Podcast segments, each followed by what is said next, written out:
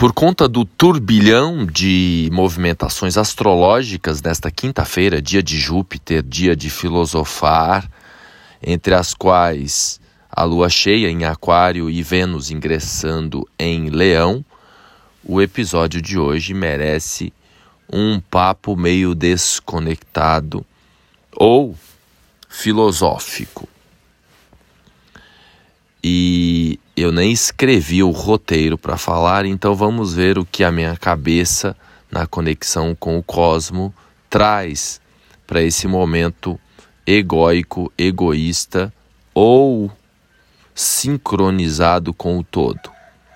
É aquela aquele velho sonho de que todos somos um e paradoxalmente a individualidade impera. Podemos chamar isso também de indiferença. No final da história, todos somos iguais. 99% das nossas constituições genéticas, físicas, mentais, emocionais, espirituais, de onde viemos, para onde vamos, é tudo farinha do mesmo saco. Paradoxalmente, a indiferença, in, que é dentro, diferença, ou seja, a diferença interna de cada um, que faz a gente se isolar do mundo ou apontar no outro aquilo que é nosso, o grande paradoxo do eu e do outro. Uma complexidade sem tamanho e que nesse momento é exaltada por conta desse cabo de guerra no eixo Leão-Aquário e em quadratura com o eixo Escorpião-Touro. Então, é uma loucura mesmo, porque a gente vai apontar no outro o que é nosso, ao mesmo tempo a gente precisa se validar, ao mesmo tempo a gente vai brigar com o outro porque o outro tem aquilo que a gente não tem e que a gente gostaria de ter, mas a gente não enxerga no final da história desta forma. Ao mesmo tempo, a gente precisa né, reforçar a nossa identidade própria, o nosso ego, o nosso brilho, porque se a gente não está forte, se a gente não se cuida, a gente não consegue interagir, se relacionar com o outro, enfim, um cabo de guerra sem fim nesta conexão eu e o outro. E eu não consigo sobreviver sozinho, né? Tem alguns animais que nascem e a mamãe solta e eles vão para o mundo, para a vida. A gente precisa ser amamentado, cuidado. Se um bebê ao nascer for largado pela mãe, a gente já sabe o que acontece. A mãe precisa cuidar durante longos anos.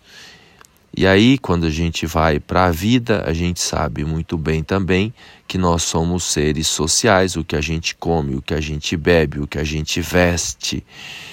E sem contar as questões, as dependências emocionais, ninguém consegue sobreviver nesta vida sozinho. Nós somos codependentes, seres sociais. Então a gente precisa, nesse momento, relembrar que há uma fraternidade, uma irmandade, uma. escutar o galo aqui, uma família humana, codependente. Mas que nesse momento a indiferença, ou seja, a diferença da exclusividade, da individualidade, impera, cada um olhando para o próprio umbigo e paradoxalmente, é para a gente olhar para o próprio umbigo, porque se a gente não está bem, se a gente não se cuida, adivinha o que a gente faz? A gente bota a culpa no outro.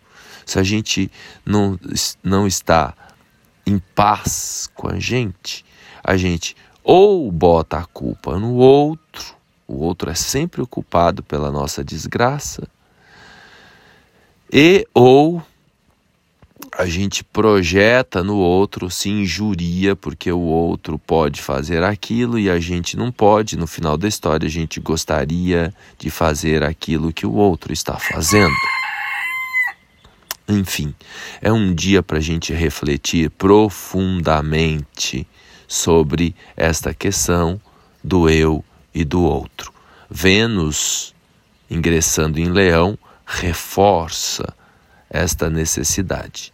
Por outro lado, existe aí uma melhoria nos relacionamentos. Vênus, nos graus finais de Câncer, é um setor complicado para Vênus. Os graus finais de Câncer existem outros, outras partes que são menos piores, tem a ver com a divisão do signo em cinco, em cinco partes. E agora, Vênus nos graus iniciais de Leão é um setor abençoado.